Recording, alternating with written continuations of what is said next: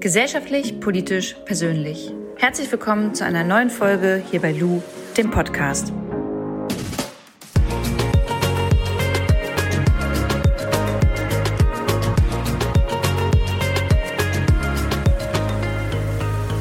Ich bin mir ziemlich sicher, dass alle, die hier zuhören, mindestens einmal in den letzten Jahren schon mal was von Fridays for Future gehört haben. Fridays for Future ist eine Bewegung, eine recht junge Bewegung mit jungen Menschen, die sich dafür einsetzen, damit in unserer Klimapolitik, nicht nur hier in Deutschland, sondern global, etwas passiert, damit auch unsere nächsten Generationen noch etwas von unserem Planeten haben. Und genau zu dieser Bewegung gehört Leonie Bremer. Leonie ist die Bundessprecherin oder eine der Bundessprecherinnen von Fridays for Future hier in Deutschland. Und mit ihr habe ich darüber gesprochen, wie sie eigentlich dazu gekommen ist, überhaupt Aktivistin zu werden, wie so ein Alltag aussieht, was ihre Aufgaben sind und was sie eigentlich von der Politik fordert. Ich freue mich total, dieses Gespräch mit euch zu teilen, weil ich es total inspirierend fand und wünsche euch viel Spaß mit der heutigen Folge. Leonie, du bist ja die Bundes, eine der bundesweiten Sprecherinnen oder Sprecher von äh, Fridays for Future. Jetzt frage ich mich, du bist 22 oder 23? 23. 23. Wie bist du dazu gekommen und was sind eigentlich deine Aufgaben als äh, Sprecherin von FFF? Ja, wie bin ich dazu gekommen? Ähm, also ich habe vorher schon, war ich aktiv im Hambacher Wald, ähm, der beschützt wird weil wir verhindern möchten, dass Kohle weiter abgebaggert wird, also fossile Energien, die davon produziert werden. Ich habe aber ultra Angst vor Polizeigewalt und mir war das schon immer sehr, ja, ich hatte sehr viel Angst auf den Aktionen und 2018, Ende 2018 wurde der Rodungsstopp beschlossen dort und gleichzeitig hat Fridays for Future angefangen zu streiken oder hat sich gegründet in Deutschland. Und für mich war das so eine super tolle Situation, weil für mich das bedeutete, dass ich im Hambacher Wald nicht mehr der Polizeigewalt ausgesetzt sein muss, um Klimaaktivismus zu machen, sondern kann bei Fridays for Future mich engagieren. Und ja, dann habe ich das gemacht und ich glaube, Pressearbeit habe ich angefangen, nachdem ich bei Fridays for Future Köln eine einwöchige Streikwoche organisiert habe. Das war die erste in Deutschland eben und dementsprechend war bundesweite Presse dort und irgendwie bin ich da halt reingerutscht. Ähm, also du musstest dann quasi Fragen ja beantworten der Presse. Warum streikt ihr jetzt? Was ist das jetzt hier? Wie habt ihr das mhm. organisiert und, und, und? Genau, man hat dann auch Pressemitteilungen geschrieben und sowas alles.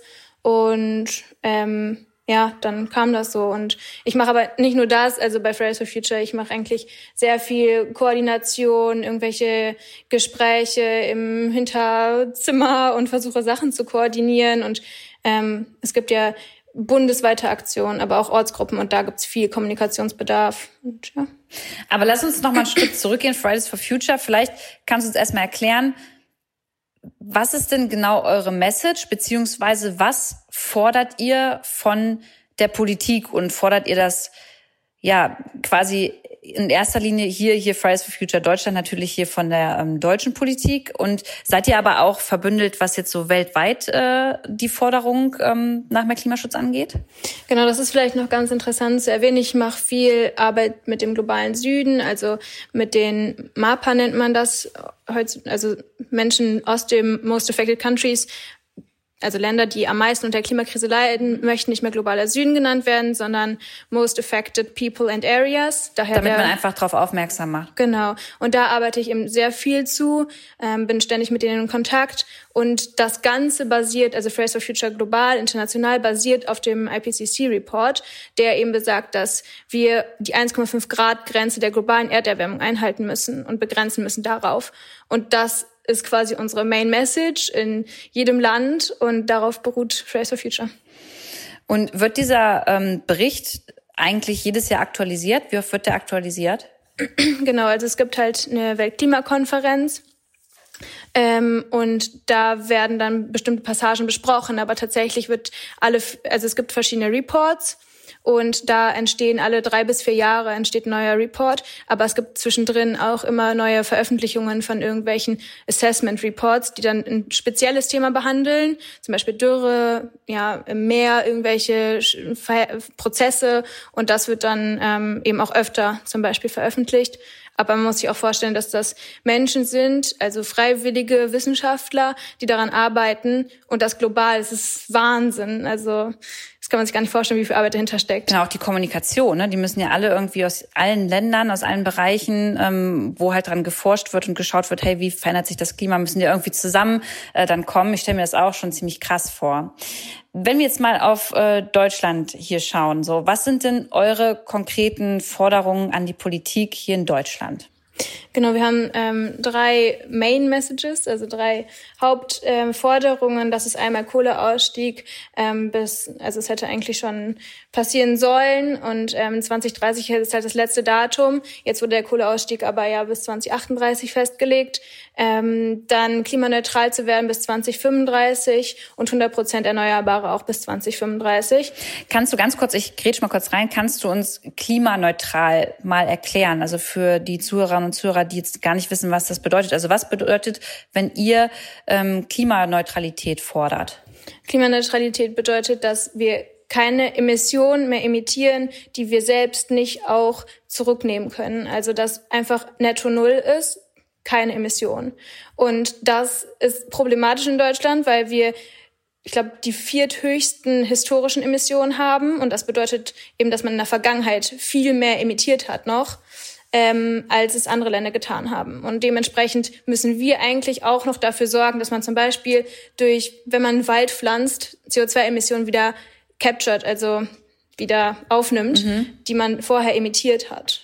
Also sollten wir eher darauf achten, dass wir nicht noch mehr Wald irgendwie ähm, ab, abholzen, sondern eher aufforsten dann wieder. Genau, das ist aber dann auch wieder super kompliziert, mit welchen Bäumen man das macht, weil es wurden super viele Fichtenwälder dann gepflanzt.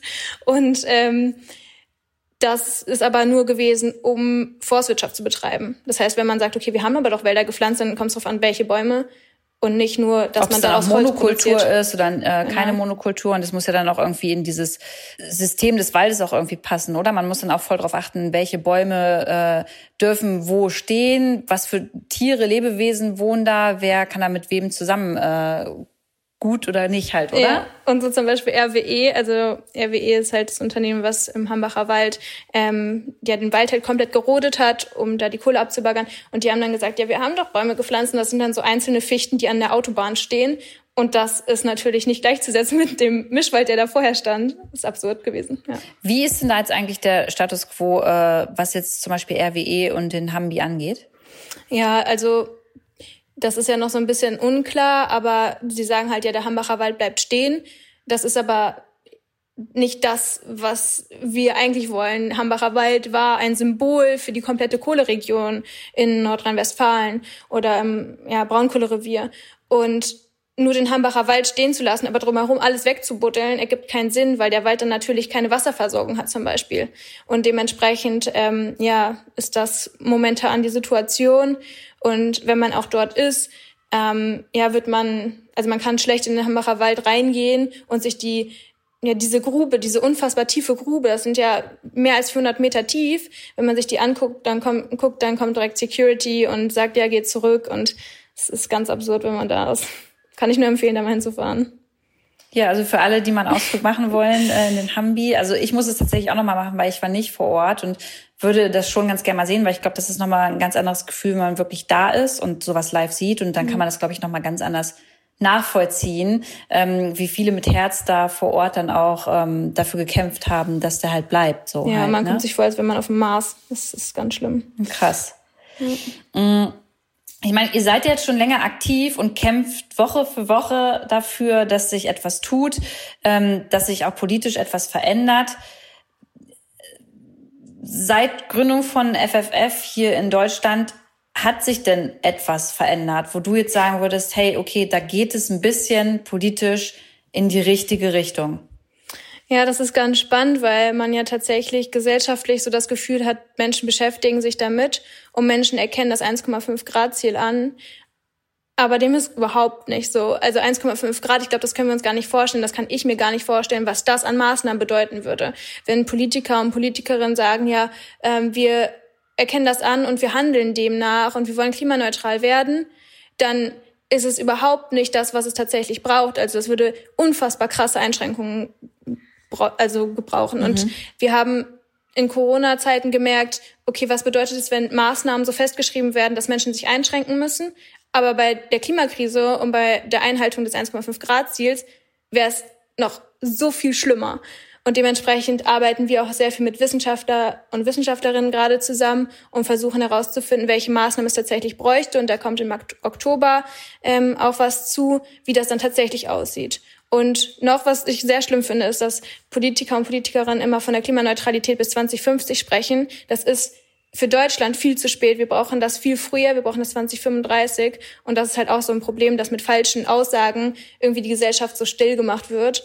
Und aber ist es denn so, ich meine, ich bin jetzt ja keine Wissenschaftlerin und wenn du mir jetzt sagst, hey, das kann schon viel oder muss viel früher passieren, ähm, Klimaneutralität, ist es denn irgendwie wissenschaftlich bewiesen oder sind sich da Wissenschaftler und Wissenschaftlerinnen einig, dass das hier in Deutschland auch klappen könnte? Also gibt es da denn schon sowas wie ein Programm, das man hätte vorlegen können und sagen können, hier, liebe Politikerinnen und Politiker, das müsst ihr machen, setzt das doch bitte um, weil dann sind wir fein und dann haben wir unsere Klimaneutralität nicht erst 2050 erreicht. Ja, das Problem ist, dass es super komplex ist und es verschiedenste Sektoren gibt, die man ja angehen muss. Aber Was zum Beispiel? Also Sektoren sind dann zum Beispiel Verkehr, Verkehr, Landwirtschaft, alles mögliche. Also da gibt's ja Industrie, ne, was es halt alles so gibt. Und das Problem, also ja, es ist auch anerkannt, dass man klimaneutral werden muss, weil es gibt ein CO2-PG, was noch vorhanden ist. Und das sinkt eben mit jedem Jahr immens. Und wenn wir mit dem CO2-PG, also das an die Menge an CO2, die wir noch emittieren können, wenn die gleich null wird, dann ja, dann haben wir das 1,5 Grad Ziel halt schon verkackt. Und das ist genau das Problem. Also jeder ist sich dessen bewusst und ich finde es persönlich auch schwierig, über das bestimmte Jahr zu sprechen. Mir geht es eigentlich viel mehr um das CO2-PG, was nicht verbraucht werden darf. Ob das jetzt 2040 ist oder keine Ahnung, es ist mir egal, Hauptsache das CO2-PG wird nicht verbraucht. Oder man hat so viele Maßnahmen bis dahin, die das irgendwie dann balancen können oder ins Gleichgewicht bringen können. Und genau, das ist nochmal zu dem Punkt davor, diese ganzen Maßnahmen, die es eben braucht, das ist eben so komplex. Und das ist auch, wo Fridays for Future gerade überlegt mit ganz vielen Wissenschaftlern und Wissenschaftlerinnen zusammen, wie können wir das machen? Es gibt es vereinzelt, aber nicht mhm. basierend auf dem 1,5 Grad nee, Ich verstehe schon. Und euch wird ja auch oft so ein bisschen, was heißt vorgeworfen, aber ich habe es schon öfter mal gelesen, dass gesagt wurde, ja, ähm, demonstrieren können sie freitags, aber irgendwie äh, Lösungsansätze liefern ähm, können sie nicht. Da bin ich tatsächlich ähm, der Meinung, das müsst ihr auch gar nicht. Das ist ja nicht eure Aufgabe und das sagt ihr auch wieder. So eigentlich ist es ja die Aufgabe der Politik, der unterschiedlichsten Ministerien ähm, Maßnahmen rauszusuchen oder ähm, ja Lösungsansätze zu finden, um eben ähm, Richtung Klimaneutralität zu gehen. So und da ist halt meine Frage: Gibt es da denn nicht so mal so einen kleinsten Mühansatz, wo ihr als Fridays for Future so über die letzten Jahre gesagt habt, okay, wir müssen euch jetzt nicht mit Samthandschuhen anfassen und auch nicht total streicheln, liebe Politik, aber da geht es schon mal so in die richtige Richtung? Dass wir sagen, die machen was okay. Ja. Ähm, naja, eigentlich. Nehmen wir zum Beispiel unser, was ist denn jetzt mit dem Bundesumweltministerium? Da, bei dem Ministerium müsste man ja eigentlich denken, da muss eine Menge passieren. Da passiert doch bestimmt was. Ähm, ja, das ist immer so das Problem, dass, dass man das denkt tatsächlich, dass man mit den Menschen spricht und feststellen muss, okay, so ganz haben sie es auch immer noch nicht verstanden oder sie sind in, diesem in diesem Kompromissfluss geraten, den sie davor vielleicht nicht hatten, bevor sie in diese Position gekommen sind. Und das ist das Erschreckende immer wieder. Ich bin super enttäuscht, super traurig, super frustriert jedes Mal, wenn ich feststellen muss, okay, es ist nicht verstanden worden, dass es dieses 1,5 Grad, diese 1,5 Grad Grenze gibt und dass alles darauf basieren muss und dass Kompromisse einfach überhaupt keine Option sind. Und das ist immer wieder, wo wir sagen, ja, okay, eigentlich ist es nicht unsere Aufgabe, diese Sachen jetzt zu erklären. Wir sind ja nur die Kommunikation zwischen Wissenschaftler und Wissenschaftlerin und Politiker und Politikerin. Das geht aber gar nicht an einer bestimmten Situation, wenn wir dann wirklich nochmal von vorne anfangen müssen und von vorne erklären müssen, okay, warum braucht es denn eine CO2-Bepreisung und Emissionshandel reicht nicht, um die Emissionen komplett zu decken oder zu senken. Und ja, also das ist trotzdem, wo man irgendwie nicht rauskommt und jedes Mal nochmal neu appellieren muss. Gibt es für dich einen Bereich, wo so für dich das größte, der größte Handlungsbedarf besteht? Also jetzt weiß ich nicht, ob es jetzt Landwirtschaft ist oder Verkehr. Also gibt es da was, wo ihr sagt, hey, da muss wirklich ganz, ganz krass viel passieren? Also ich bin der Meinung, dass man eben dort ansetzen sollte, wo es am einfachsten erstmal ist, am meisten Emissionen zu reduzieren. Das ist tatsächlich der Energiesektor. Da ist es super einfach, im Vergleich zu zum Beispiel dem Verkehrssektor oder Industriesektor noch schlimmer, auf Null zu setzen, also die Emissionen auf Null zu setzen. Und ähm, das ist möglich. Indem man einfach erneuerbare Energien weiter ausbaut? Indem man zum Beispiel von ähm, zentralen Energieversorgungssystemen auf dezentrale umbaut. Wenn jetzt, wenn wir alle jetzt eine PV-Anlage durch, also dann kriegt man durch Sonne eben Energie. Äh, wenn wir das jetzt alle auf unserem Haus hätten und dann gleichzeitig einen Speicher, der alle Saison, Saisons abdeckt, ähm, dann ist, erreicht man eine bestimmte Autarkie, also eine Unabhängigkeit von dem zentralen Netzsystem. Und diese Techniken gibt's halt einfach schon. Und das ist das Wunderbare daran. Und deswegen könnte man das easy umsetzen, wenn wir denn jetzt mal ambitionierte Politiker und Politikerinnen hätten, die das dann umsetzen. Da stellt sich halt mir die Frage, ich bin da voll bei dir. Jetzt überlege ich mir halt, hat jeder oder jede wirklich das Geld, sich diese PV-Anlage aufs Dach zu machen? Genau, ja. So. Ist das nicht auch ein Ansatz? Also müsste da, wollt ihr dann eigentlich von der Politik, dass die das so subventionieren und irgendwie supporten, dass es jeder auf dem Dach hat? ja, es fließen Milliardenbeträge in irgendwelche Subventionen. Fossile Energien kriegen so unfassbar viel Geld. Und diese Subvention braucht es einfach auch bei der Energiewende. Also das ist möglich. Das zeigen ja die anderen Sektoren, anderen Bereiche. Und hier ist es eben auch einfach möglich. Priorität müsste es sein. Wenn wir jetzt mal so auf die Parteienlandschaft gucken. Nächstes Jahr stehen ja Bundestagswahlen an. Und ähm, ich für meinen Teil finde es total schwierig, mich da klar zu positionieren.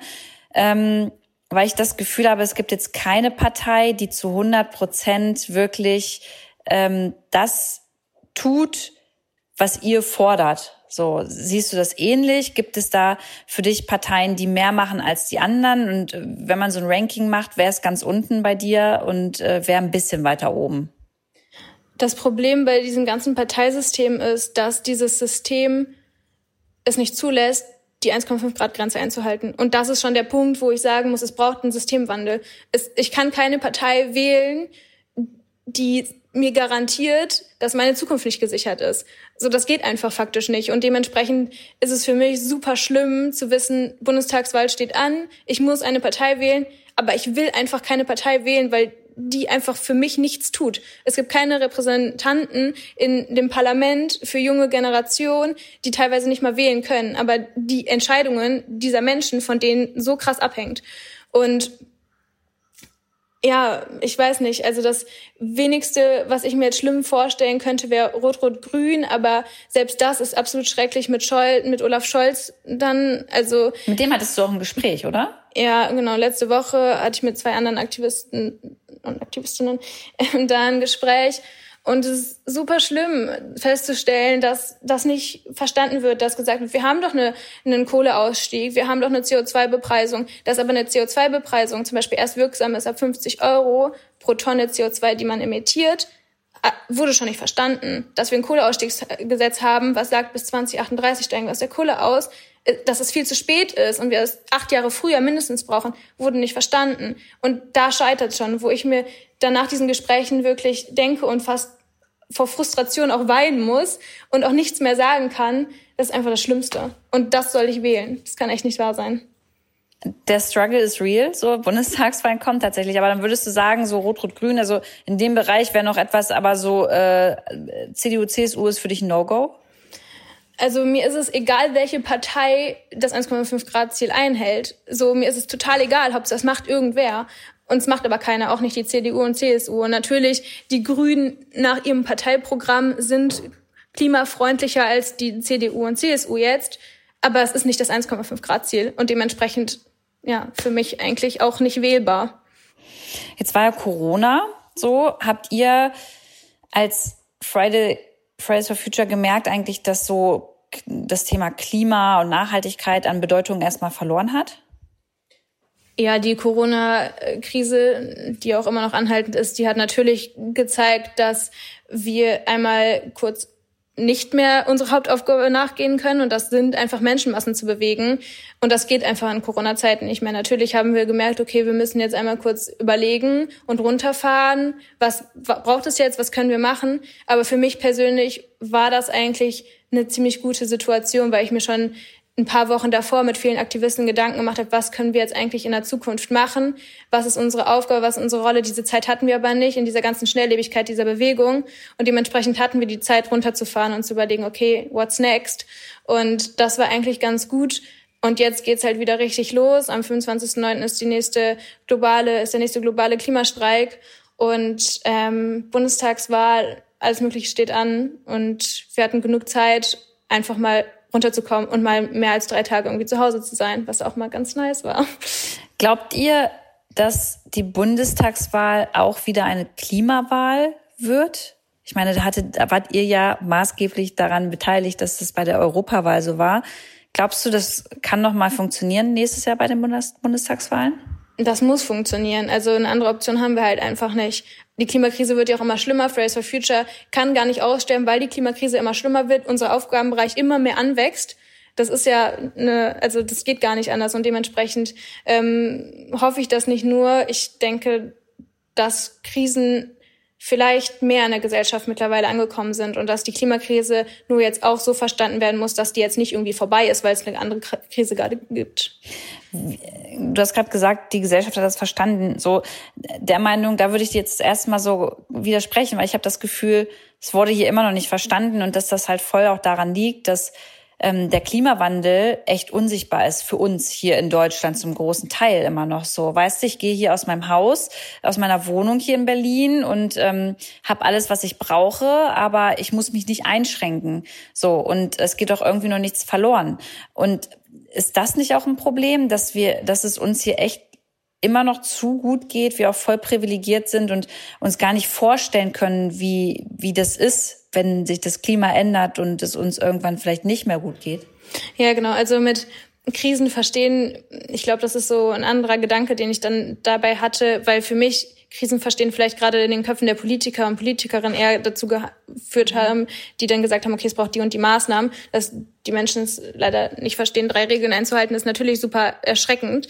Ähm, und dann stellt man sich natürlich die Frage, okay, wie soll das eigentlich werden, wenn eine Krise so viel Vorlauf braucht, um behandelt zu werden und das für alle Menschen so weit fern von der Realität ist. Das ist natürlich ein riesengroßes Problem und genau deswegen braucht es so eine gute Politik, so die durch Rahmenbedingungen es schafft, die Klimakrise vorzubeugen, ohne dass Menschen alle 100 Prozent aufgeklärt werden müssen. Das ist ja auch ein soziales Problem, was wir da haben.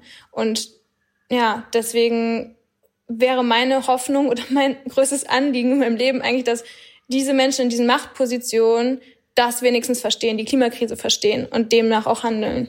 Brauchst du dann nicht eigentlich eine ganz neue Partei irgendwie in der Parteienlandschaft? Ich glaube, es bräuchte einfach ein neues System. Aber was meinst du genau mit neuem System? Ja, das ist genau so ein bisschen die Frage. Wie schafft man es, ein System so umzustrukturieren in so einer kurzen Zeit, die Gesellschaft komplett happy macht, die Wirtschaftswachstum stoppt stoppen lässt, aber gleichzeitig den Menschen es weiterhin gut geht. Also das, was man ja auch oft hört, ist, ja, aber wir haben doch alles gemacht, damit es dir jetzt gut geht, damit du jetzt, ähm, weiß ich auch nicht, wie oft nach Berlin fahren kannst und dir das leisten kannst und sowas alles. Das ist auch super schön. Nur eine Sache wurde halt vergessen und das ist das Klima und das ist irgendwie essentiell unsere Lebensgrund, für unsere Lebensgrundlage.